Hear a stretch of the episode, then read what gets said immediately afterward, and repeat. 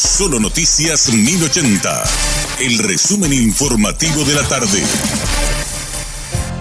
Hola, soy Richard Toñanes y este es el resumen informativo de la tarde. La Procuraduría General de la República informó que un tribunal arbitral condenó a Paraguay a pagar 13 millones de dólares más intereses a la empresa Mota Angel encargada de la construcción del fallido Metrobús. Califican de negligente al gobierno de Mario Abdo Benítez y anunciaron acciones tras el fallo. El procurador general Marco Aurelio González dijo que las razones del tribunal para condenar a Paraguay son dos y la primera es que el Estado se comportó de manera indebida actuar en contra de una orden procesal.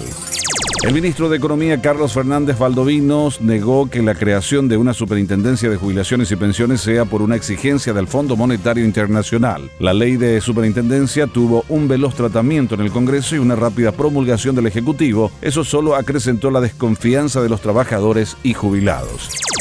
Multas de cerca de 300.000 guaraníes para autobuses del transporte público con la temperatura del acondicionador de aire que se encuentre por encima de los 20 grados, anuncian desde el Viceministerio de Transporte, que cuenta con ocho fiscalizadores realizando el trabajo en el área metropolitana. El viceministro Guido Enza indicó que los controles son aleatorios y que la primera semana se realizó en las zonas de Mariscal López, Cuatro Mojones y Transchaco.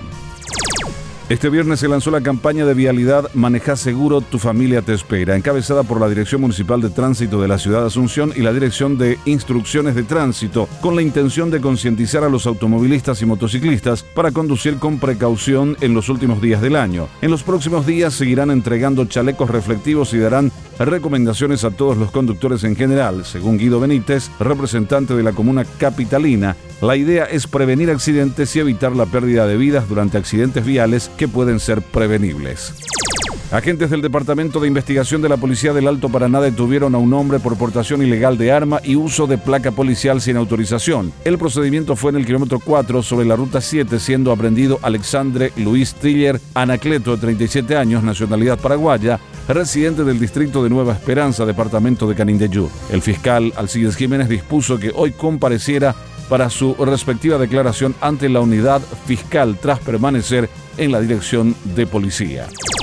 La Dirección de Meteorología reportó que este viernes se registró en Asunción el día más caluroso del año. La temperatura llegó a una sensación térmica de 49 grados. Durante el fin de semana, la masa de aire cálido se acentuaría aún más y continuarían las altas temperaturas con máximas que se mantendría entre los 40 y 44 grados y la sensación térmica sería 3 a 6 grados superior. Son altas las probabilidades que en el país se establezca una ola de calor si persisten las temperaturas extremas hasta el domingo, principalmente en el territorio del Chaco Norte y parte del centro y la capital del país.